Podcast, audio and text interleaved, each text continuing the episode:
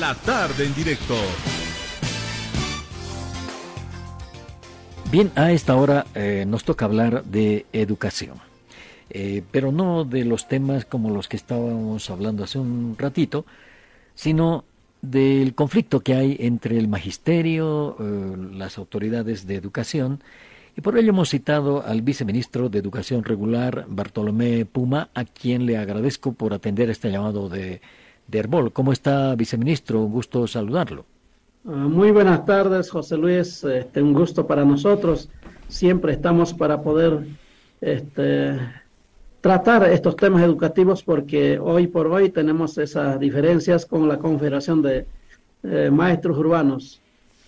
Eh, viceministro, ¿se ha avanzado algo para evitar eh, las huelgas, estas manifestaciones en la sede de gobierno, para evitar que mm, los niños se perjudiquen, niños, niñas, adolescentes, jóvenes, se perjudiquen? ¿Hay algún avance, algo que nos haga pensar que, no sé, que en algún momento llegará una solución?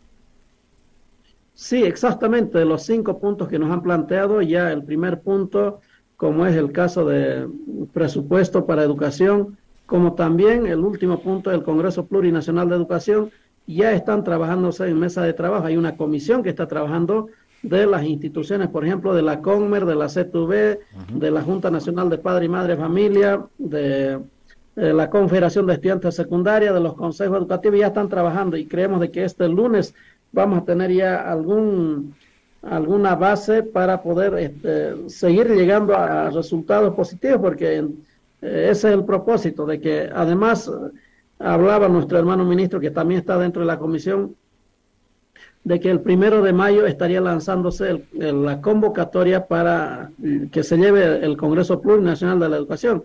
Entonces, hay avance en esos dos, puntos.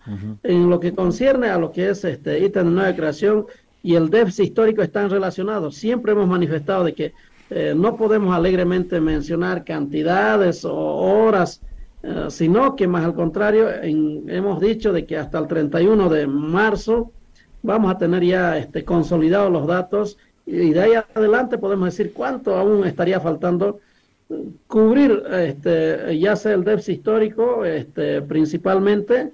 Entonces, en ese marco hemos planteo esa situación a la Confederación de Maestros Urbanos. Mm. Viceministro, ¿y en esto eh, han recibido alguna respuesta? ¿Los eh, maestros, por ejemplo, están participando en este tema de los eh, ítems, en estas comisiones que usted ha citado? Sí, en el Congreso, en lo que son las subcomisiones, este, están participando, o sea, donde este, está la Confederación de Maestros Urbanos, la Confederación de Maestros Rurales, la Confederación de Estudiantes Secundarias, la Junta Nacional de Padre y Madre Familia, los consejos educativos, incluido el Ministerio de Educación y la Central Obrera Boliviana. Mm. Eh, viceministro, hay una huelga en curso, una huelga de hambre de maestros. Eh, ¿Ustedes han conversado con ellos? ¿Les han comunicado estos avances? Eh, ¿Se han comunicado con estos maestros en huelga de hambre? No, este, sus dirigentes están participando en estas comisiones entonces yo creo que ellos han debido bajar también que hay esos avances y, por lo tanto es innecesario, este, no, no justifica por ningún lado este, maestros o maestras que estén en huelga de hambre. Un ejemplo que le voy a dar, si hay maestros maestros de la ciudad, de la Hollada de La Paz, donde no hay necesidad ni déficit histórico ni este, crecimiento vegetativo, más bien están sobrando maestros de aquí, ¿a dónde hay que llevar? ¿Dónde se requiere? Es en el alto o los yungas. Entonces, eh, estarían haciendo los maestros y maestras este, eh, sin justificación alguna eh, ese paro o, huelga que, se han sometido si son dirigentes de la ciudad de La Hollada. viceministro, esto de los ítems y esto del déficit histórico de ítems y, que es una parte del conflicto difícil de solucionar, eh, ¿es posible, y quiero que sea sincero con esto, es posible que maestros y Ministerio de Educación se sienten a una mesa y redistribuyan esos ítems, lleguen a un acuerdo, el eh, ministerio aumente unos cuantos ítems más allá de esos 2.500 que han mencionado ustedes, Eh, ¿Es posible que se llegue a un momento en el que se discuta esto de los ítems?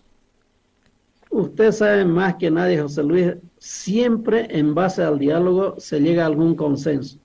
No hay otra forma. Si hacemos huelga de hambre, con huelga de hambre no vamos a llegar a ningún lado. Lo único que vamos a perjudicar la salud principalmente de los maestros que están participando, por su radicalidad, no porque ellos quieren este, hacer un, beneficio a los estudiantes, más al contrario, es un perjuicio a los estudiantes que están haciendo al no ir a trabajar a sus unidades educativas.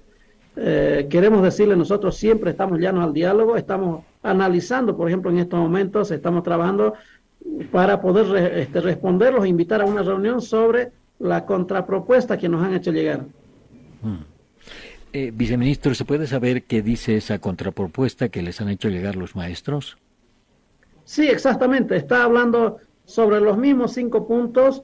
Ahí también enfocan, por ejemplo, lo que es la lo que es que la infraestructura, el equipamiento, el mobiliario, bueno, y, eso corresponde también a los gobiernos autónomos municipales, como eh, de acuerdo a la ley 070 en su artículo 80. Entonces, eh, por ahí no, no corresponde hablar porque evidentemente coordinamos, hablamos y nos reunimos con lo que es la FAM, como también los, eh, la Asociación de Municipios Andepaz, Andecruz, Andeco, con todos los de los gobiernos autónomos municipales. Pero ya ellos son los que determinan, además que también con la participación de los directores, directores de unidades educativas, elaboran su POA municipal en el sector educativo. Entonces, ahí es donde tienen que insertar en el POA del municipio para poder, si es que necesita una construcción de un ambiente, un aula, un, este, un salón, no sé. Entonces, ahí es donde ellos tienen que este, insertar en la planificación del POA municipal. Eh, ¿Es muy complicado que se vuelvan a sentar maestros y autoridades de educación? No, no, no, definitivamente, pero tampoco podemos hacer con intransigencias. Este, a ver, nosotros nos vamos a sentar con ellos, pero ellos también tendrían que levantar esas medidas de presión, porque el otro día pasó ya un, este, ese caso, nosotros reunidos con ellos, pero ya ellos abandonan o, se salen a, recibir a sus compañeros a, a, la, a la calle diciendo de que por solidaridad. Entonces, esto sigue nomás haciendo dudar de que no están actuando con la verdad. Porque también hay, y hay que ser claros en esto, dentro de lo que es la Confederación de Trabajadores de Educación Urbana de Bolivia, también hay adentro dirigentes que están mimetizados políticamente. Y sabemos muy bien este, eh, este, de dónde vienen, a dónde quieren direccionar esa confederación. Y, y, nosotros no dudamos de la capacidad de los dirigentes, principalmente en la cabeza de la Confederación de Maestros Urbanos, creemos de que van a redireccionar a dónde queremos llegar de manera positiva en favor de nuestros estudiantes. Eh, viceministro, ¿de qué partido político, qué tendencias serán esos, eh, esas personas, profesores, docentes, mimetizados políticamente? Mire, no es desconocido. Usted ha debido, eh, por redes sociales, por los medios de comunicación, no es casual que un médico, un dirigente de los médicos que salga apoyando a los maestros. No es casual que un dirigente de aquí de la ciudad de La Paz, de CONADE, salga apoyando a los maestros. No es casual que eh, los jóvenes de la Unión Juvenil Cruceñista el día viernes, y ahí estaba en Santa Cruz, y hemos verificado de que estaban haciendo los bloqueos ahí en, en las calles. Entonces no son casualidades eso, sino hay mimetizados dirigentes que están ahí adentro y no, claro, no es, no es general, sino unos, unos cuantos que están mimetizados ahí adentro. Eh, también estarían en los grupos que bloquearon esto de las mil esquinas aquí en la sede de gobierno, eh, políticos mimetizados. Creemos que sí, porque los intereses que ellos se juegan generalmente es desestabilizar, ¿no? Entonces, ese es su propósito principal.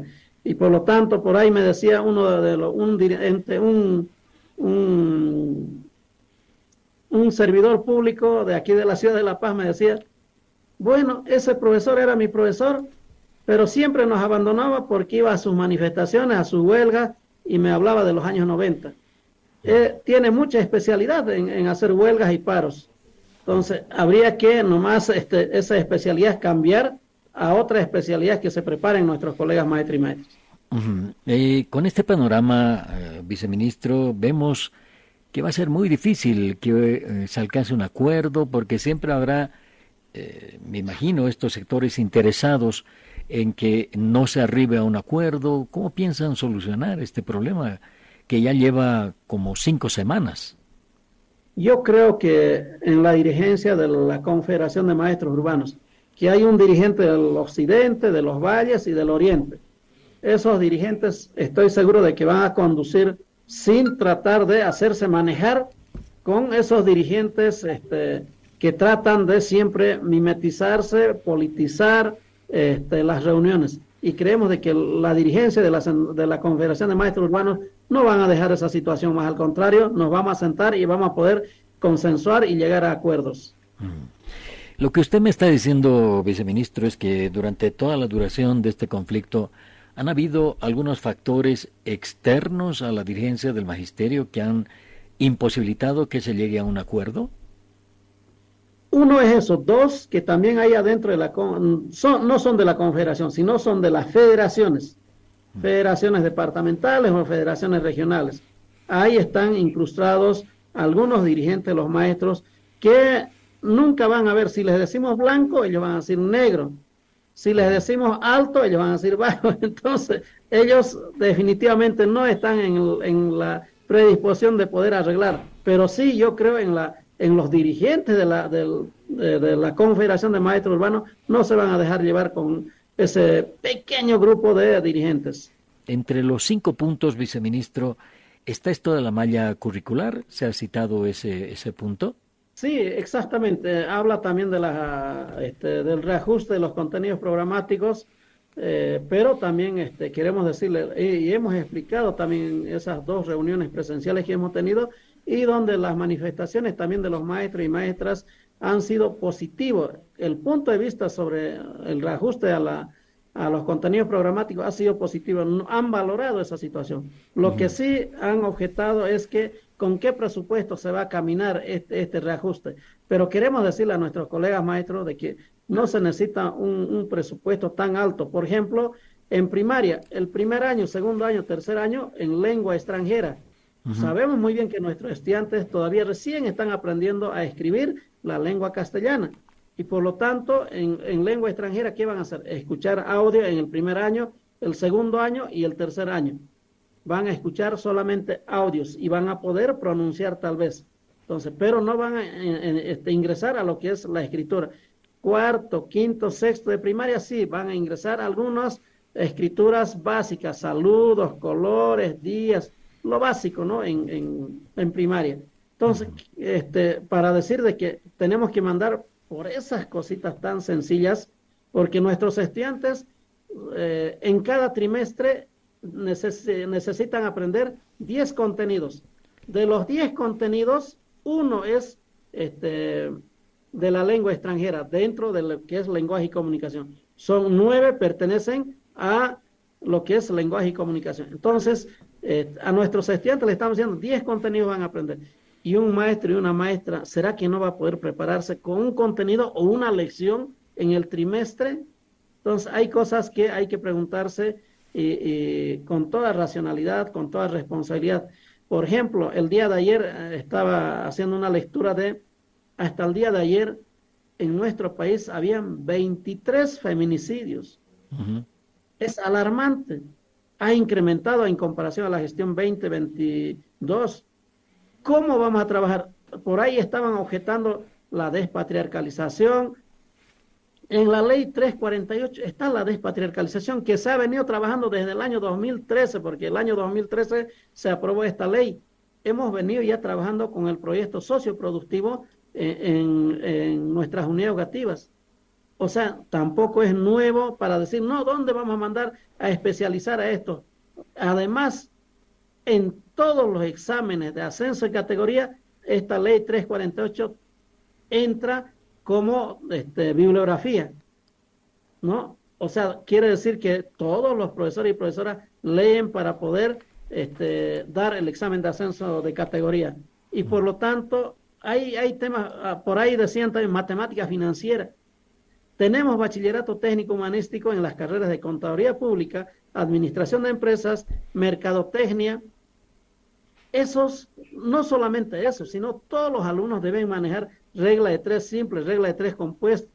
Además, estaban esos contenidos programáticos, pero queremos darle un poquito de mayor énfasis matemática financiera.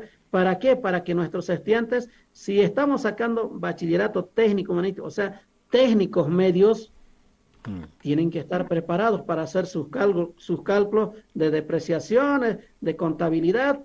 Para eso necesitan matemática financiera.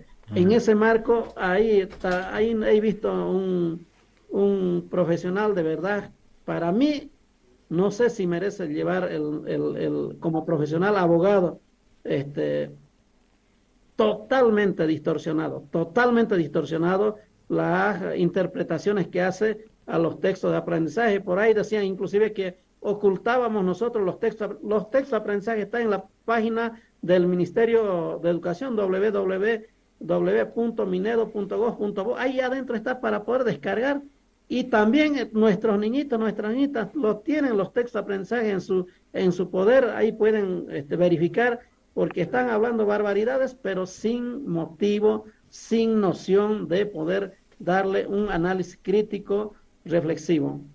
Eh, viceministro, esto de la robótica, el otro día estábamos hablando con una representante de UNICEF mm, porque están realizando un curso de robótica junto a la GETIC y nos dijo que el Ministerio de Educación había pedido eh, los contenidos de esos cursos. Eh, ¿Para qué los pidieron, viceministro? Miren, este, voy a adicionar a eso. Lo que es ajedrez hemos venido ya trabajando con nuestros maestros y maestras desde el año 2010, desde el año 2000, con las Olimpiadas Científicas. Se ha venido todos los años llevándose tanto en primaria como en secundaria. Robótica, hace 11 años que venimos llevando en las Olimpiadas Científicas. Claro que no ha sido sistemático, no continuado, sino los mismos padres de familia, los más interesados en algunas unidades educativas, los directores o directoras han ido pagando a algún maestro, han ido avanzando. Y ahora AGETIC, no solamente AGETIC, AGETIC, la UNESCO, la Universidad Pedagógica y el programa PROFE están, este, están haciendo las capacitaciones a profundidad, todo sobre estos temas. Mm. Por eso queremos decirle de que el avance de tanto de robótica, lengua extranjera, lengua originaria o ajedrez es procesual. No es, este, no van a llevar eh, los, los todos los contenidos en un solo día, no, sino el primer trimestre un contenido, el segundo trimestre otro contenido y el tercer trimestre otro contenido. Con eso cerramos la gestión. Eh, viceministro, eh, a propósito de eso, eh, también nos dijeron desde UNICEF que la robótica solo puede ser enseñada por especialistas con años de trabajo, con título universitario, con especialización en robótica y que no es eh, una cuestión que sea que un maestro que eh, tiene que eh, prepararse, se prepare y pueda dar robótica. han descartado. ¿Por qué, no, ¿Por qué no se sincera ese tema? ¿Por qué no se dice, bueno, los maestros van a dar hasta aquí y después haremos esto con la GTI, con UNICEF, con, no sé, con especialistas? Porque la robótica no es... tendrían que formarse los maestros cuatro años por lo menos en la robótica. Exactamente, pero le digo una cosa, no es todos los contenidos de técnica tecnológica, no es todo, sino solamente una lección en el trimestre. Y esa lección, para esa lección nosotros estamos capacitando, hemos firmado un convenio con AGETIC, mm. hemos, este, eh, la UNESCO está dando cursos sobre robótica, sobre, sobre ajedrez, sobre lengua originaria, uso de laboratorios, muchos otros cursos. Entonces, aquí estamos preparando para que también, por ejemplo, en primaria, en el, caso de robótica, es la parte solamente mecánica. E, es una introducción a lo que es robótica, porque no es en sí robótica, porque van a ver la parte mecánica. Por ejemplo, puedo yo decirle a los estudiantes, a ver, necesito este prototipo, un televisor, háganme de estos cartones. Ellos van a hacer su, de acuerdo a su imaginación, el televisor de cartones, con antenas, no sé. Entonces ahí vamos a ir trabajando solamente la parte mecánica. Bien, lo último, viceministro, el tema educación sexual. Eh, ¿Están llegando a consensos con los maestros, eh, con los padres sobre este tema?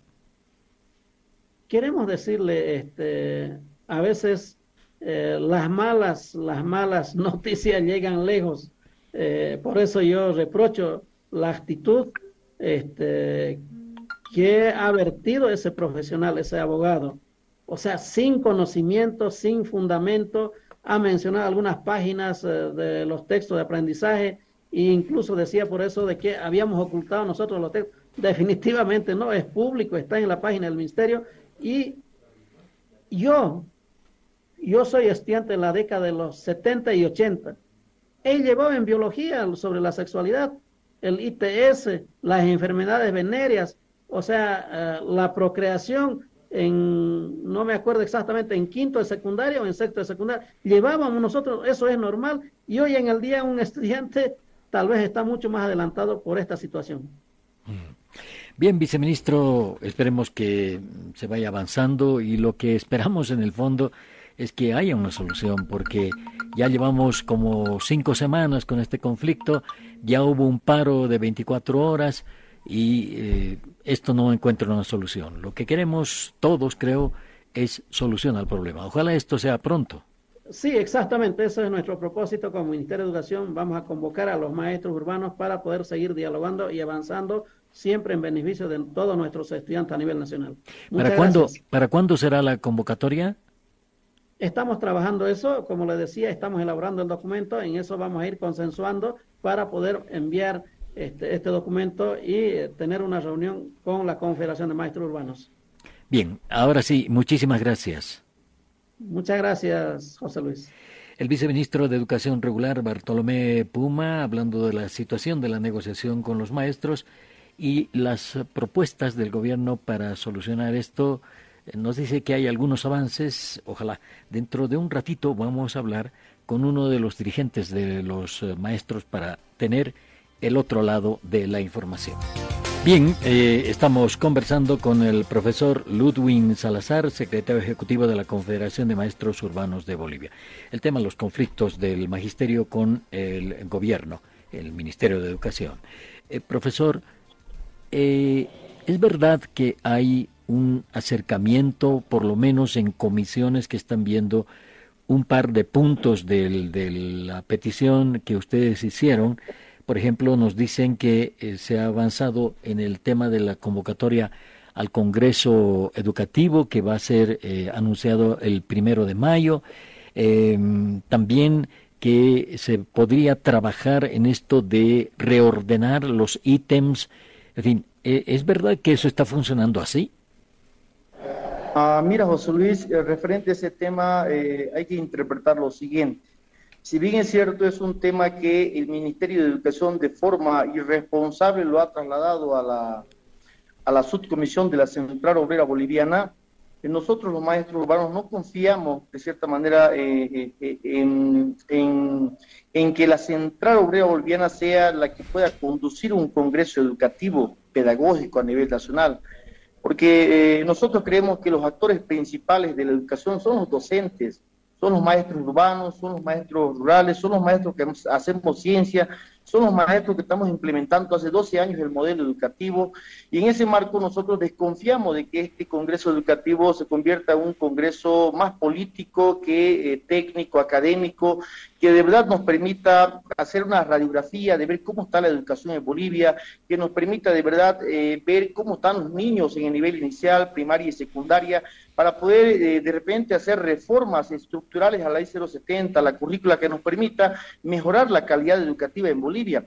Mira, José Luis, solo como ejemplo para entrar en contexto. Primero, eh, la ley 070 son 12 años que se viene implementando en Bolivia y hasta ahora se ha hecho un proceso de evaluación los países latinoamericanos, los países del mundo evalúan constantemente su, su modelo educativo. Por ejemplo, el IESE, que es el Laboratorio Latinoamericano de la Evaluación de la Calidad Educativa en Latinoamérica, evalúa a todos los países latinoamericanos, pero Bolivia hasta ahora se ha incorporado para que puedan evaluar la Ley 070 y el modelo educativo que tanto pregona el gobierno como tal, que supuestamente está dando frutos eh, muy importantes. O sea, no ingresa a un proceso de evaluación.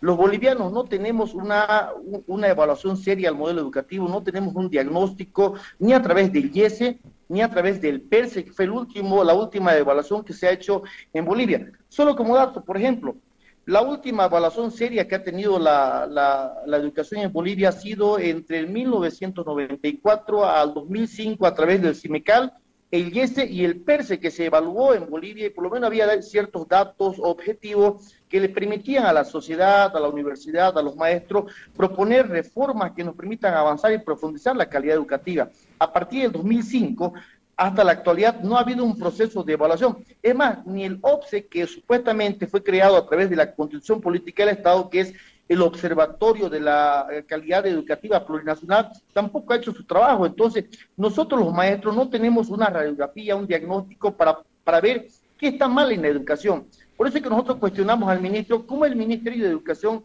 ha podido hacer reforma, en este caso, a una malla curricular sin tener una evaluación diagnóstica, sin tener criterios técnicos de cómo están los estudiantes en lectoescritura, en lectura comprensiva, en matemática, en resolver problemas lógicos, matemáticos, en ciencias naturales, en áreas troncales y científicas que en el mundo entero se desarrollan.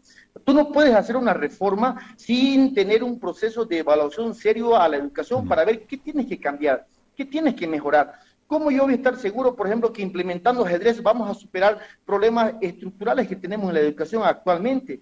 Y esto pasa por un proceso de evaluación diagnóstica que hacen los países de Latinoamérica y del mundo, de evaluar al estudiante, de evaluar al docente, de evaluar la parte administrativa. Y nosotros proponemos un proceso de evaluación longitudinal que te permita ver cómo están los estudiantes en secundaria y cómo están pasando a la universidad. Entonces, ese es un, es un elemento muy importante para entrar a un congreso educativo nosotros no vamos a poder avanzar ni va a tener ni va a tener ese congreso éxito si no entramos a un proceso de evaluación de la ley 070 de la estructura curricular para ir con propuestas claras y concretas a ese congreso y que de verdad sea un congreso altamente académico, altamente educativo y no se convierta en un congreso político como están acostumbrados los del gobierno a través del Ministerio de Educación. Por eso nos preocupa el tema del congreso educativo. Ese es un congreso que de verdad debe ser debatido con los profesores que son los actores de la educación, evidentemente incorporando a de familia, estudiantes que también tienen que ver con el tema educativo y a partir de ahí plantearnos lineamientos claros de cómo podemos superar esta crisis educativa que tenemos que eh, hay dos elementos que hay que tomar en cuenta. Uno el tema de mm, la pandemia que ha profundizado la crisis y otro el tema de la clausura del año escolar que nos ha dejado mucha secuela a los estudiantes y a los procesos de enseñanza y aprendizaje. Entonces, mm. el Congreso Educativo para nosotros va mucho más allá solamente de establecer fechas, y va mucho más allá de solamente decir cuándo se va a realizar con las organizaciones. Por eso nos preocupa. Y referente a los otros temas, a los otros puntos, no hay avance, José Luis. En eso, eh, profe, eh, ¿es posible que ustedes eh, se reúnan, se contacten con el Ministerio de Educación para en una mesa discutir acerca, por ejemplo, de los ítems que hay actualmente y su redistribución? Que es lo que está proponiendo el gobierno? ¿Es posible que ocurra eso? Mira, José Luis, aquí hay que tomar dos elementos para que la sociedad entienda. Primero, desde el año 2006, desde el año 2006 hasta el 2015, de 2006 hasta el 2015, el Ministerio de, de Educación ha creado una cantidad de entre 4.000 a 4.500 ítems por crecimiento demográfico estudiantil. Desde 2015 hasta el 2022 ha bajado exponencialmente la creación de ítems. Nos han creado solamente 2.000, 2.200, 3.000 ítems. Eso significa que en Bolivia, a partir del año 2015 hasta 2022, ha habido una brecha que ha agrandado el, eh, el déficit histórico en Bolivia. O sea, esto hay que comprenderlo así. O sea, el crecimiento vegetativo siempre tiende a crecer, nunca a decrecer. Mm. Y en Bolivia, en vez de crecer la, cantidad de ítems, lo que ha hecho es bajar la cantidad de ítems. Este año, por ejemplo, ha creado 2.500 ítems. Pero también hay que comprender aquello. 2.500 ítems que no tienen una carga horaria completa. Los 2.500 ítems son ítems de 96 horas. Pero resulta que para aperturar un paralelo en el nivel primario necesitamos 120 horas para aperturar un paralelo este por crecimiento vegetativo en el nivel secundario, de primero a segundo de, secundaria, necesitamos 136 horas.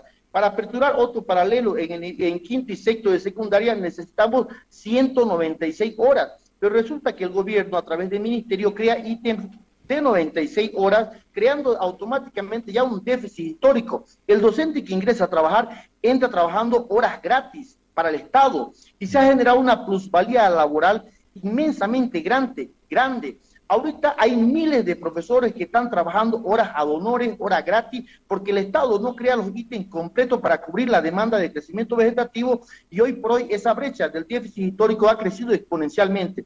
Esos 2.500 ítems, si tú lo sumas por la necesidad de horas que necesita cada curso, no se hacen 2.500, llegamos ni a 1.500 ítems hoy por hoy de la demanda que hay.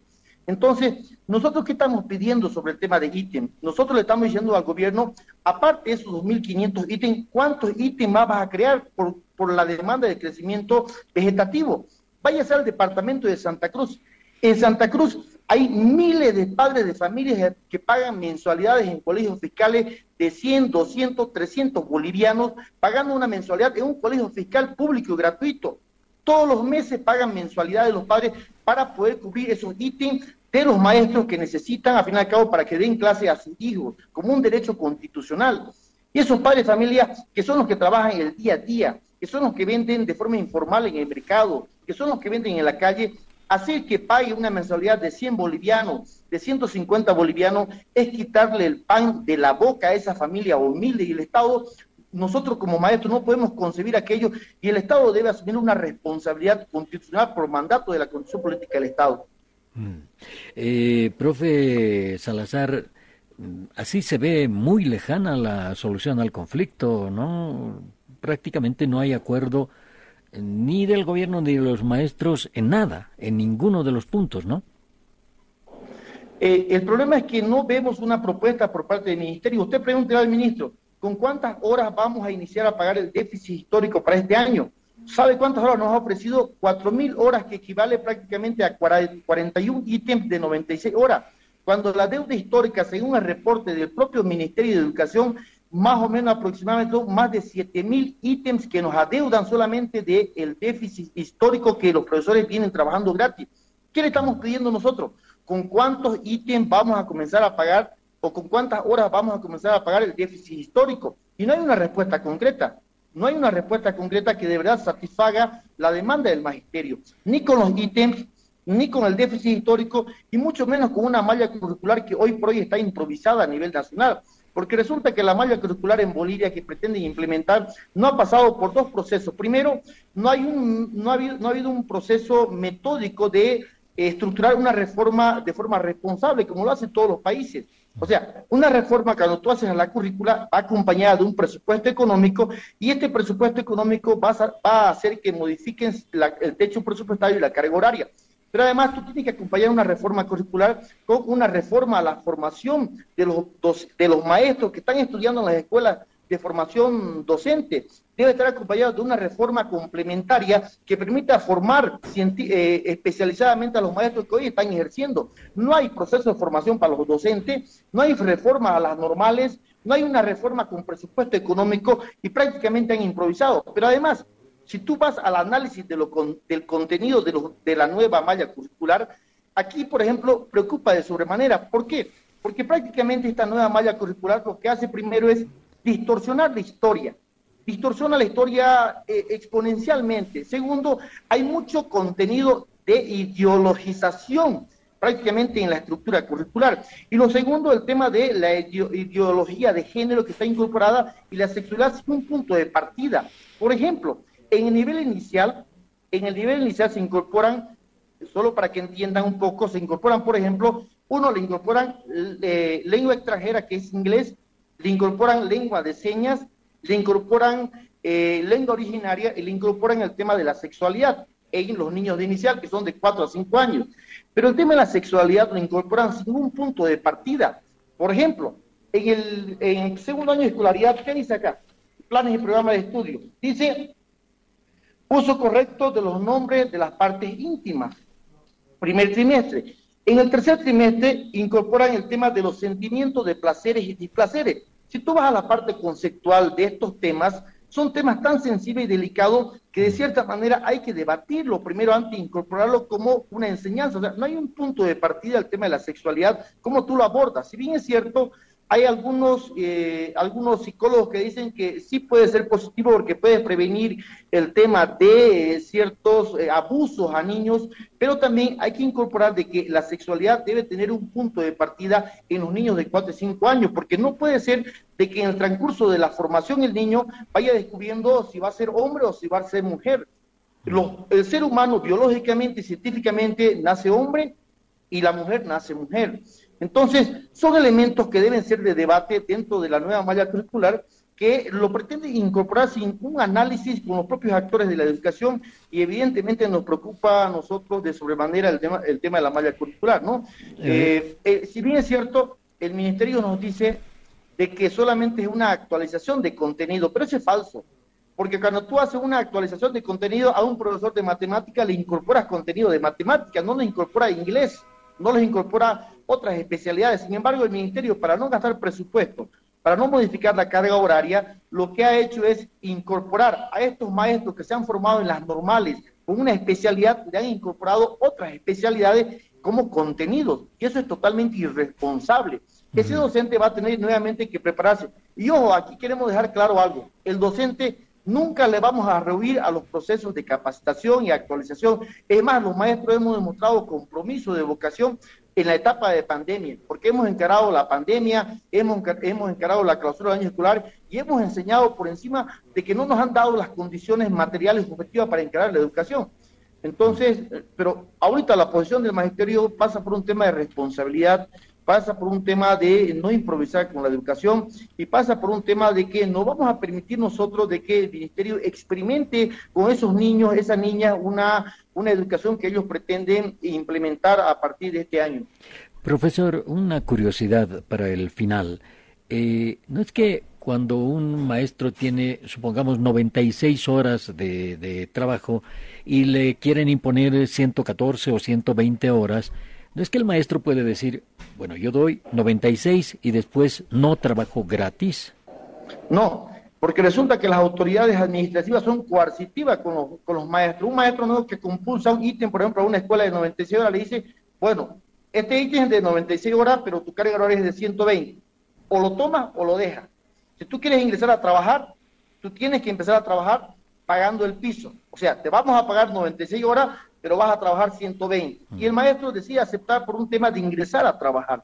Y empiezan a cargarle ese déficit histórico y año tras año tras año vienen trabajando de forma gratuita. Y ese método coercitivo lo aplican los directores distritales, directores de unidad educativa, a través del Ministerio de Educación. Y hoy por hoy nos vemos con una dificultad de una brecha enorme, de un déficit histórico que adeuda el gobierno al trabajador hoy por hoy en educación.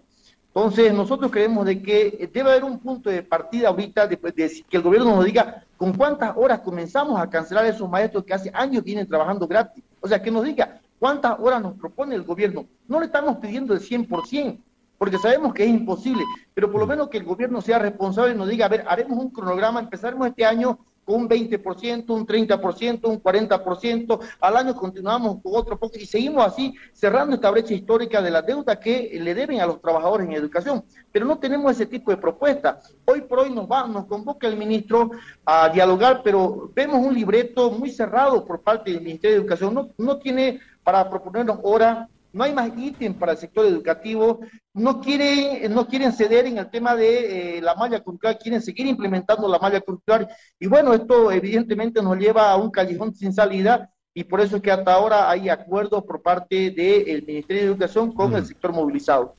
Bien, le agradezco mucho por estos datos, detalles. Eh, vamos a estar pendientes de lo que ocurre en este conflicto, profesor Salazar. No, José Luis, un, un saludo por allá para ti y pase buenas tardes.